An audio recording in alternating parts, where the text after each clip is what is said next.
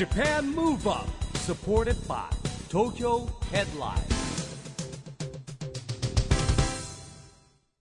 こんばんは。日本元気にプロデューサーの一木広治です。ナビゲーターのちぐさです。東京 FM Japan Move Up この番組は東京から日本を元気にしようという東京ムーブアッププロジェクトと連携してラジオでも日本を元気にしようというプログラムです。はい、また都市型メディア東京ヘッドラインとも連動していろいろな角度から日本を盛り上げていきます。さあ、市木さん、市木さんが手掛けている子ども未来国連会議、順調に拡大していますけれども、夢の課外授業の方は現在どんな感じなんですか？いやもう始めて2000年からですからね、もう23年目になりまして、うんあのねやっぱりねコロナでね一回ちょっとあのー回数かなり減ったんですよね、はい。でまあそういう中でオンライン配信だったらいいよっていう形でもやってたりするんですけども、まああとエリアによってはぜひねあの対策をこうしたら対面でやってくれみたいなうん。話の中で、まあ福岡市はね結構あの継続してややれてるんですけどね、あとはまああの東北復興支援はオリンピック・パラリンピックのですねえー聖火リレーでですねライジングサンプロジェクトはまあ一落ち着きしたんですけれどもやっぱりあのここに来てやりたいやってほしいっていうところは出てきておりましてですね、えーまあ、再開していこうかなという途中ですね。うん、2023年対面のイベントもね増えるとい。いですよね、さあ今夜のゲストはそんな夢の課外授業にも参加いただいている方です。元 J リーガーの水内猛さんお迎えします。お楽しみに。 Japan Move Up. Supported by Tokyo Headline。この番組は東京ヘッドラインの提供でお送りします。Japan Move Up それでは今夜のゲスト元 J リーガーの水内猛さんです。こんばんは。よろしくお願いします。お願いします。ちょっと久々ですかえねでもさ2021年7月以来って 半年ぶりだ。結構いやだってもうい半年と1年半ぶり？半。あはい。一年半ぶりだ。そんなに空いてる感じしないよねそうですね。私半年ぶりだと思ってました。何回目ですか僕出んの？数えきれないや多分一番多いと思います。一番ダントツで一番多いかもしれませんねいつもありがとうございます。ようこそお戻りくださいました。はいありがとうございます。やすいません。困った時の水内さんでちょっと頼りになります。はい。本当頼りにしてます。とんでもないです。でもやっぱ水内さんにお越しいただいたからには、はいはい。昨年のねサッカーワールドカップカタール大会について改めて、あら。やっぱ振り返りたいですよそねの、時呼んでくれればよかった。本当そうなんですよ。ちょっと遅くなっちゃってすいません。呼ぼうって言ってたらなんそうちょっと合わなかったんですよね。あっという間になんかあれだよね。ワールドカップが終わっちゃったっていうか、、はいやなんか勝つかどうか分かんないからって言ってるうちにすいません終わっちゃいましたいやいややる前にね呼んでいただいたら、そうですね絶対勝てないって言ってたかもしれない。いやでも本当日本代表素晴らしい戦い見せてくれましたよね。ね。え水内さん的にはい一番心に残ったシーンとか。いややっぱドイツ戦ですね。日本がドイツにワールドカップで勝つなんてっていうもう、うん。まあ日本サッカーはやっぱりドイツから全てを学んできてるので。まあ、そのドイツを相手にね、まあ、ドイツも当然優勝候補で、うん。で前回大会ドイツってやっぱり予選グループリーグ突破できなかったんですよ、ん。なので今回はもう本当にその優勝を目指すための準備期間もあって、えー本当に強いドイツが送り込まれてきたんですけど、うん。まあそこでね、まあ、初戦に勝てたっていうのは、うんまあ、特に前半見ててわこれはやばいなっていううんやっぱちょっとドイツ強いなっていうのに圧倒された部分があったんですけど、まあ、でも後半やっぱ日本がこうすごく、まあ、メンバー交代も含めて動きが変わってきてで僕この時パブリックビューイングやってたんですよ大阪だったんですけど、まあ、あんなに盛り上がることはなかったですね。あすごかったでしょうね。はいそりゃもう。でまあ、同点ゴールが入った時にうんはやっぱりいけるなっていうような感覚にはなりましたね。うーん。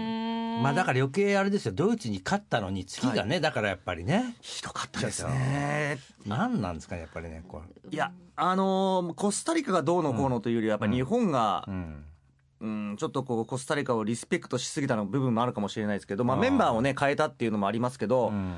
あまりにそのコスタリカが日本もそうですけどなんだろうななんかいアジア予選を見てるようなうん。コスタリカの人には申し訳ないけど決してレベルも高くなかったし、うん。ボールもつなげないし、うん。攻める気あんのかみたいな感じもあったんですけど、うん。日本がこう攻めきれないっていうよりもなんかこう相手のペースに相手もうまくいってないし日本もうまくいってないみたいなそのままこう1点でも取ればっていうところでなかなかそれができずなんかもう消化不良のものすごいひどい試合でしたね。ね。だからまああそこでもう終わったなと思ったらまさかスペインに勝つともまた思わないですからね,、まあそうですね。ドラマがすごかったまあ、勝たなきゃいけないという状況になって選手たちも割り切れたと思うんですけど、まあスペインはやっぱりただ僕的にはドイツよりはスペインの方が勝つ可能性あるんじゃないかなっていうどっかで思ってたんですけどどね。うん。まあでもねあんな形で勝てるとは特にまあそれも前半ね、うん。なんかやっぱりスペインも強いんだなっていう言いながら後半ねまたやっぱり日本がこうスイッチを入れてメンバー交代っていうところ、まあ、ドイツ戦と同じですけど、あ同じスペイン相手にもこれだけできるんだっていうのをうん。感じさせましたし、うん。ねあの三笘のね。そうゴールラインギリギリの。あれはもうまた今回はすごい話題でしたよね。やっぱあのギリギリだからよく映像何回も出た1ミリり1ミリってなんだよと思ったけど1ミリってなんだ本当そんな感じですよね。ねえすごい。なあれ上から見るっていうのはまあちょっと今回特殊だったと思うんですけどまあ下から見ると完全にボールが出てるわけですよね。うん。でもこう上から見た時点でラインを越えてなければっていうのはなんか僕的にはちょっとあそう言われればそうなんだってちょっと思いましたね。なんかボールが越えてればってよく言うじゃないですか。はい。ボールが越えてるってやっぱりそのボールが向こうについてる時点が外だったらなんかまあボールがアウトだったって思うんですけど、そうじゃないんだっていうのをなんか改めてこうルールを見せつけられたというか、あれ逆だったら絶対出てるよってやっぱ言い張りますよね。いやあれはだからほら今プロスポーツでみんなこうあるじゃないですか。チャレンジとかはいいろんなあるんですけど、はい。肉眼で見てたらで絶対外わかる外ですよね。平面上ではもう絶対外ですね、ん。まあ、立体で上から見て出てなかったっていうところですけど、でも、まあ、さっきもちょっと言ったんですけどその三笘のあの折り返しがすごいです、うん。出た出てないもありますけど、うん。あの体勢で折り返したっていうのはすごいなと思ってすごい彼の身体能力が、あいやものすごかったですねでもやっぱ今お話にもありましたけどどんどんやっぱサッカー界もデジタル化みたいなの進んで、うん。VAR 判ね。定はいだったり、あのオフサイド感知システムとかもすごいじゃないですか、うんそれはうん。業界としては皆さん喜ばしいと思ってることなんですか？もう文句の言いようがないですよね。事実ですからね。はい、なので、まあ、ゴール入った入らないかっていうのは、まあ、VR は前回大会その前からありましたけど、うん。まあ、前回大会か、あのーまあ、今 VAR っていうのは J リーグでも採用されてますし、えーまあ、見ればわかるっていうところでね、うん。納得する部分はあるんですけど、やっぱりそのオフサイドっていうのはそれはもう全部やっぱりラインズマン、ね、あ腹心が見てる、目で見てでもそれもやっぱり VAR ゴールが決まったから見直そうっていう感じで VAR はね、えーまあ、J リーグで見てますけどもラインズマンその腹心じゃないなんかこうコンピューターがあ AI が見てるみたいな、うん。しかもなんかちょっと腕が出てる、うん。ねええーって思うんですけどでももう選手それ分かってたみたいなんで、うん。もうそういう判定が出たらしょうがないっていうのもあって、だからなんかこう結構フェアな大会でしたよね。うん。あそういう意味ではね、はい。なるほどね。あの審判にこう駆け寄ってなんだなんだよっていうことがない、確かに、うん。うん。アルゼンチンだけでしたねひどかったのは。アルゼンチンだけやりますけど。あ本当にだそういう部分では選手はまあ納得せざるを得ないというか、ううん。ん受け入れるっていう部分ではまあ分かりやすいのかなと今の選手ってもう練習の時から結構この自分もはい。ウェアラブルデバイスみたいなものであそうそうあのー全部管理されてチームによってでもあるんですけど、ブラトップっていうんですか、まあ、女性の言う、うん。ああいうのつけて練習の中からそう心拍数だとかあと、まあ、持久力もそうですけど、数値化で見られちゃうんですようね。ーうん。ん、だからデータですよね、うん。それは監督によってチームによってなんですけど昔うんでもそれでも監督によってはこんなのいらないっていう監督もいますし。感覚でみたいなそうですね。方もいらっしゃるうんですん、だから選手からするとすごい調子いいのに、うんうん。ちょっとやめとけちょっとペース落としとけとか、ああ確かにそううん、調子を悪いのにあ調子いいなんだろうあんまりこうサボってるのがバレてしまうというか、お前もっとやれるぞ追い込めとかっていうことも言われたりするんだと思うんですよね。いやー大変ですね。それもそれでなんか全部管理されてるっていうのは、でも今の人たちはもうそれがもう普通。まあまあ当たり前になってきてんじゃないですか、へえ。慣れだ慣れ慣れますって言ってました。ななんかこう胸だけ締め付けられる感じがあって嫌だなと思ったんですけど僕は。うんでも慣れましたよなんつって、へええ。ー結構だからやっぱり今年浦和レッズ監督変わったんですけど、うん。オフ長かったじゃないですか。今回2か月ぐらいあったんで、うん。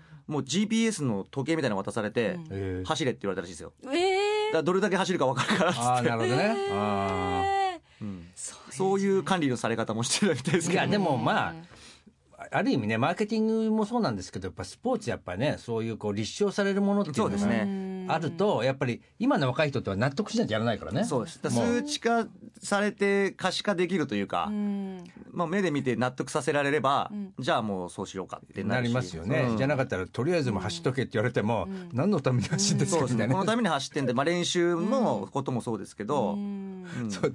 だってプロ野球選手も言ってましたよ。だってほら昔とにかく俺ううさぎ跳びとか巨人がしたがるんだけど、根拠ない。そう何のためにやるんだっていうの最近やっぱりねわ若い人特に逆に言うとやっぱ向上心がある人と聞くじゃないですか。そうですね。うん。まあ、あの肉体的にも、まあ、選手の安全を第一に考えるっていう点でも、まあ、そういう数値化されるっていうのはそうですいいことねではあるってことですようね。ん。まあ、よりレベルを上げるために、うん。まあ、そういう、ん。なんだろうな、まあ、デジタル化じゃないですけど、うん。まあ、そういう製品もやっぱり出てますからうね。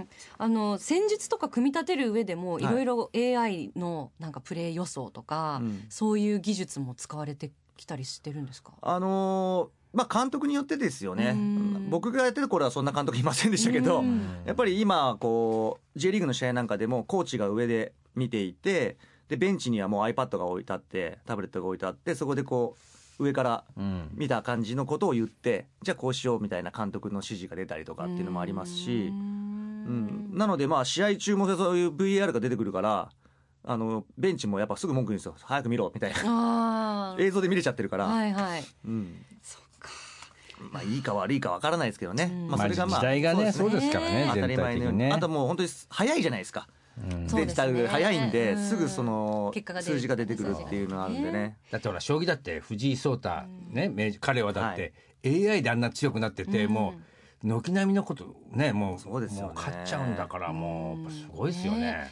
本当なんでまた次のワールドカップの時にはさらにそういう AI の技術がねね。進んでいるかもしれないですよね、はい。まあ、今回のでもワールドカッップのスタジアム、うん。カタールのあのスタジアムが大体こう新しくできた部分があってそれ最新の。がはい、最新なので、うん。多分その特に確かに。あのオフサイドのやつに関しては、うん。やっぱりそのスタジアムにないとできないと思うんですよ。うん。後から取り付けるっていうのは結構大変だと思うんでうんまあでも次もそれがないとおかしな話になるんでうんきっとつけるんでしょうね。ね。だってね三三箇所には分かそうなんですよ。カナダメキシコアメリカ共同開催これ移動,、はい移動するのも結構大変ですね。そうですね。だから多分もうメキシコならメキシコで一通りやるんだと思うんですけど、うん。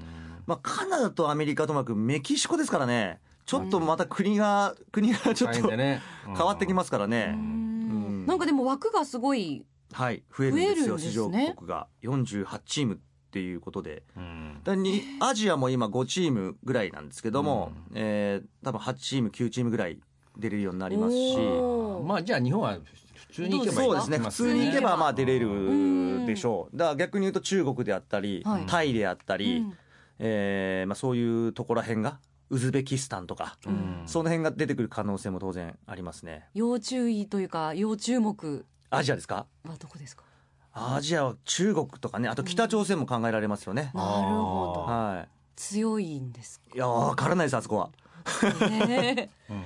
なんか秘密の特訓してすごいのが出てきましたねまあね今回はちょっと今一つでしたけどまあ前何回か前にあの最小戦も戦ったりしてますし、やっぱりり強いっていうかね本当に何してくるか分からない、まあ、中国もそうですけど、ううん。んはいじゃあ見どころまたたくさんありそうですいね。やそうです2026ね。まあ出てくれないとまずは、うん。まずは。まあ、出れるとは思うんですけどね。今度応援したい3チームで予選をするんで、はいはいはい。今回4チームだったじゃないですか、うんうんうん3チーム中多分2チームが決勝トーナメントに行けるんでそれで予選落ちしたらちょっとね寂しいま感じなんで。ずいですよね。ちょっと応援にも力入りそうですね、はい。あっという間ですよ4年後なんて。もう3年半後ですからね。そうですね。そうですよ本当に。ねではここで水内さんから日本を元気にするリクエストはい。今回もいただきたいと思うんですが、どの曲にしましょう、いやもう僕が元気になる曲で、えー TRF で「Easy to Dance Japan Move Up やっぱ無条件に元気になりますね」いこのやーもう曲は本当ですよ昔も思い出しますしね。ね。ええ。今でもちょいちょいお聞きになりますかすプライベートでも。あ聞きます聞きます、えー、どういう時にお聞きになるんです？ランニング中ですね。あああのアマゾンミュージックとかあるじゃないですか。はいはい。あれでなんか90年代とか2000年代の やつ聞きながら走るとプレイリスト。結構いいですね。最高ですよいやもうもう A ねネーションとか思い出しちゃうね。もう夏の風物でしたからね。ね今年またアニバーサリー。30周年。イヤーああ TRF はねの皆さんね、だからもう今でもご活躍。あっという間の30年。ねえすごいですよね。水内さんの日本を元気にするリクエストをお送りしたのは TRF で Easy Do Dance でした。今夜のゲストは水内武さんです。後半もよろしくお願いします。お願いします。さあ2026年のワールドカップも非常に楽しみなんですけど直近では水内さん今年はい。女子サッカー。あワールドカップ。ワールドカップ。あるんですよ。ありますよね、はい6月に。なでしこ。男子と女子って違うんだ。やるんで違う違う。違うんだ。違うはい。違う、あそうそう言われてみれば一緒にやってなかったなと思はい。ったへー。ちょうどだから今年ですね。ねえ、はい。楽しみですねこちらも。そうですね。まあ世界チャンピオンになってるね、えー、日本代表なでしこジャパンですから。うん。確かに本当ハードルが高くて、はい。あのまあ、2011年にワールドカップ優勝してでその翌年のロンドンオリンピックでも日本って準優勝なんですよ、へーなんかそこだといまいちこうなんだろう準優勝でもなんかこう納得しないさせてもらえないみたいな感じなんですけどでまあそれでまあやっぱり日本の場合はあのまあ国民もそうですけど、うん。女子は優勝するんでしょみたいな、うんそんな見方をされてしまうので、ただまあとはいえやっぱ他の国も、うん。えー日本がなでしこが優勝した時日本のパスワークだったりっていうところ組み立てだったりボールをつないでっていうところを他の国もそれをやるようになってきたんで、うん。でプラスそのフィジカルもあのヨーロッパアメリカもそうですけどフィジカルがやっぱちょっととんでもなく強いので、うん。まあ、そこでやっぱ日本はガチンとなると負けてしまう部分があったりしてじゃあそれをどうやったら勝てるんだっていうところをね試行錯誤しながら、えー今戦ってると思うんですけどなかなかね、ちょっとここ最近のワールドカップでもうん。なかなか結果までは出てないんですけどね。今年女子はどこどこでやるんですか？このワールドカップは。でもニュージーランド。ニュージーランドなんだ。ですね、うん。は水さん行かないですか？い行かないですね。行かないですか？カタールも行ってないです。よ まあでもニュージーランドだったら時差的にはそんなにないですし、うんあのー多分夜普通に見れるとは思う夕方夜見れると思うんで、オーストラリアとニュージーランドですそうですよねね。はい。なので、ぜひちょっと見ていただいて。で、なでしこジャパンの監督やってる方が僕、レッツで一緒にやってた、ええ池田太さんっていう方なんですけど、まあ、そういうのもありますし、ちょっとね、やっぱ気持ち的にも入りますよね。はい頑張ってほしいなっていう。ねえはい注目選手は注目選手はね、そうだな、選ばれるかどうかわかんないね。今、それこそ女子も海外でやってる選手結構いるんですよ。なるほどねうんでイングランドでやってたりとかスペインでやったりっていう選手も結構いるんで、まあ、誰が中心なのかなって最近ちょっとすみません勉強不足です。でもきっと期待できるチームは間違いないんですよねはい、多分結構若い選手が入ってきてるんで、その池田太さん監督やってる時 U17 で、ね、全国優勝じゃねえや、世界で優勝してるんですよ、ワイルドユースっていうか、へー。まあ、17歳以下で。その時の監督なので、その時使ってたっていうか、その時の子たちが成長してきて、今回っていう部分もあるんで、なるほどね。うん。うーん。まあ楽しみだと思いますよ。ねえ、はい。楽しみ。ですしあのなでしこジャパンというとやっぱりすごい活躍された選手が今セカンドキャリアで、はい。あのまた別の道ですごい輝かれたりまあそうですね。してる方も多い印象、まあで丸山も桂さんとかもカリナしかいないんじゃないですか。まあテレビに出てるからねどうしてもそういうふうにね。目立つのかもしれないけど。うん。でもあの水内さんもねあのセカンドキャリア、まあ、今いろいろ解説もそうですし、はい。ご活躍ですけどサッカー選手のセカンドキャリアって今トレンドとかあるんですか？いやー大変ですよ。大変はい。あのまあ監督コーチっていうところはやっぱり本当一握りな部分もありますし、うん。あのサッカーの例えば J リーガーっていうと、うんえーまあ J1、J2、J3 まで一応 J リあーグなるほどね。の中でで60チームなんですよ。で1チーム20人ちょい、まあ、30人だとしたら、1800人。ね、もう大変だ。そうなんですよ。でそれがが、まあ、毎年10人グッズぐらいはやっぱり入れ替わったりとかするわけですかど。んどん増えてきますもんね。はい、うん。なのでやっぱりそういう例えば J3 の子たちが、うんえー辞めた後にセカンドキャリアっていうと、J1 の子たちは多分チームがなければ J2 行ったり、うん。J3 ですこう下にカテゴリー下げることはできるんですけど、はいはい。やっぱそれが力があるっていうことなんで、J2 で J3 でじゃあ終わりですってなった時にじゃあ何するかっていうとこですよね。だ例えば田舎の方のチームだったらそのスポンサーさんとと企業に勤めるとかっていうのもありだと思いますし、うん。でも逆に言うと J3 でも入りたいって思うじゃないですか思うじゃないですか、サッカー選手なら。うんで J3、J2、J1 って上がってくる選手もいるんですよ。えー、すごい。例えば今回ワールドカップのメンバーに入らなかったんですけど、あのセルティックっていうチーム中村俊輔が昔いた、はい。あのスコットランドのチームなんですけど、うん。今そこにいる選手が古橋っていう選手がいるんですけど、うん。彼は J3 の岐阜というところからでこう上がっていってをで神戸に行って、で日本代表になって神戸からセルティック行って今得点王ですよ。えー。スコットランドまあでも本本当は J リーグのね理念ってそうですもんね。こう、はい。若いちちっちゃい頃からやってこうだんだん上がっていくっていうね。そうですね。だからあのよくよ最近よく言うのは J2 でやってる若い選手たちが J1 に引き抜かれていくんですよ、うん。ああチームとしてこう昇格できなくても個人なるほど。個人昇格っていう言葉が結構あって。へえだからやっぱその当然試合出てる選手たちはうん。チームで目立てばってそうするとこう引き抜かれる。J1 から引き抜かれるっていう可能性もあって。で J1 で活躍すれば当然日本代表っていうところもありますし海外に行くっていう夢もつながっていくので。うん。なのでまあセカンドキャリアっていうとねもう本当に大変ですよ。え まあでも人生 100, 100年時代って言われても、はいもうね世の中ってみんながセカンドキャリアを考えなきゃいけない時代になっちゃったんですよ。水内さんご自身は現役引退されてからどうやってセカンドキャリアをこう構築水内さんだって結構早く引退してるからね。25で辞めてるんでね、うん、まあでもその時に僕、98年のワールドカップが決まってたんですよ、ん。日本が初出場。で、僕、97年シーズンまでこうサッカー選手としてやってて、で、まあ他のチームもあったんですけど、で年は25だったんですよ。で、じゃあ来年ワールドカップ、日本初めて出るし、一緒にやったメンバーもいるし、先輩だったり後輩だったりっていう仲間がいるし、なんかこう、仕事あるかなみたいな。えー J リーガー、初めてワールドカップに出たメンバーがその98年メンバーじゃないですか。うんでももし94年のドーハで勝ってれば、ドーハの悲劇でもし日本が勝ってれば、やっぱり日本でもワールドカップブームになったわけですね。で、そこで出なかったから、やっぱり J リーガーの方が結構有名だったんですよ。12チームしかなかったんで、10チーム、12チームしか。で、J リーガー水内武史って結構知られてたんで、うん。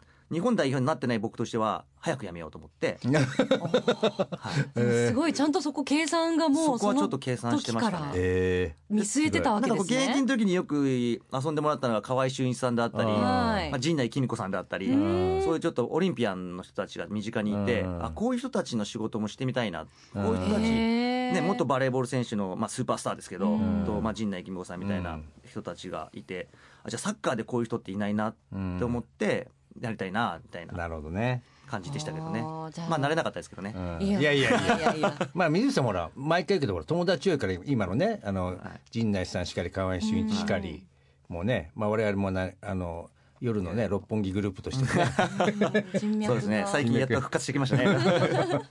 そっかでもそうやってね現役時代からこう少しずつ、あの自分は何がしたいかなっていうのを。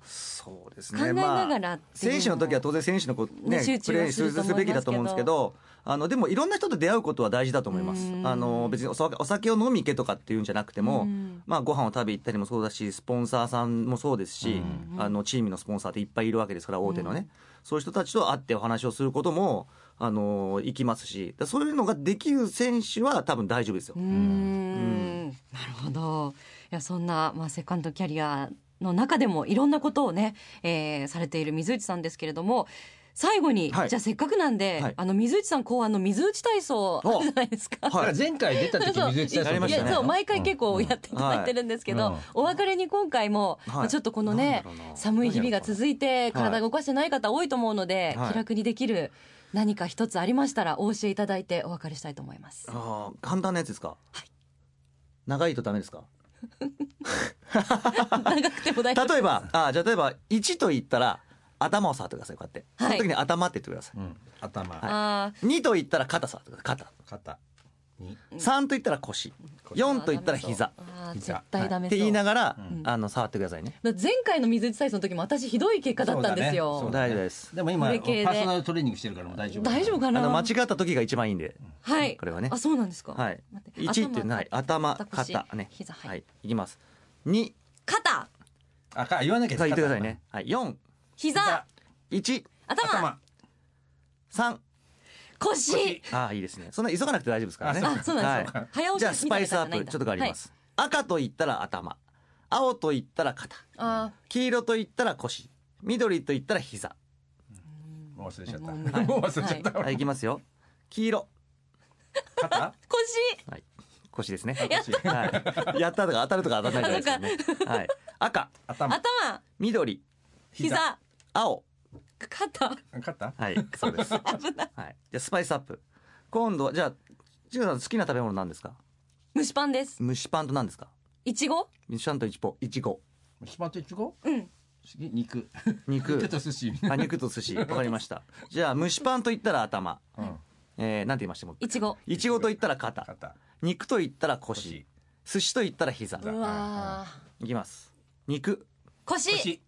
蒸しパン。頭。頭寿司。寿司膝。膝。まあこんな感じです。はい。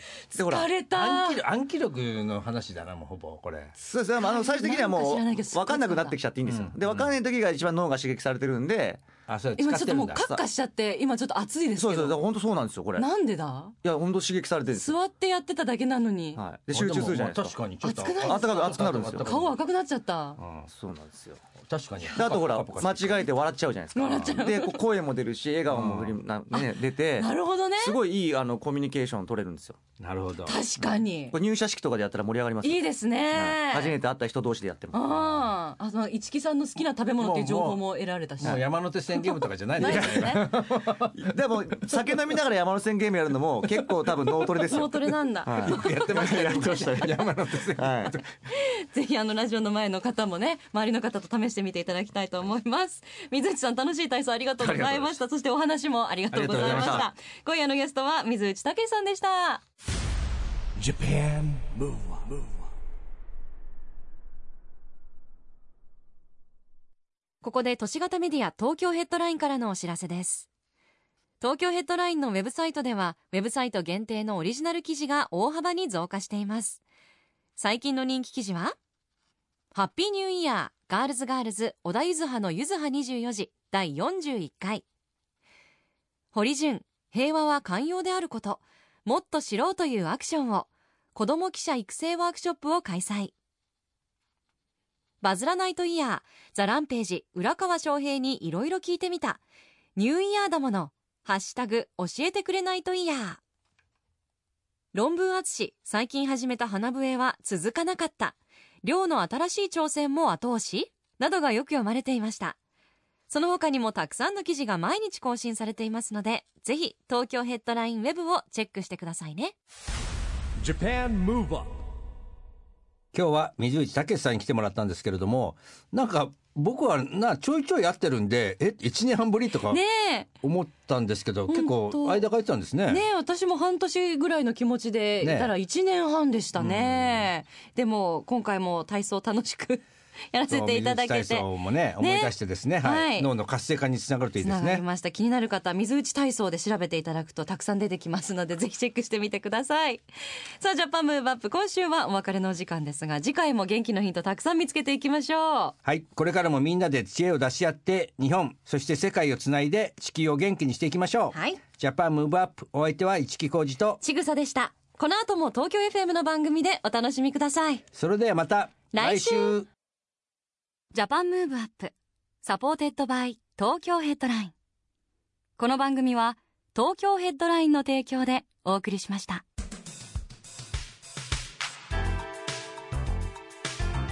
Japan Move Up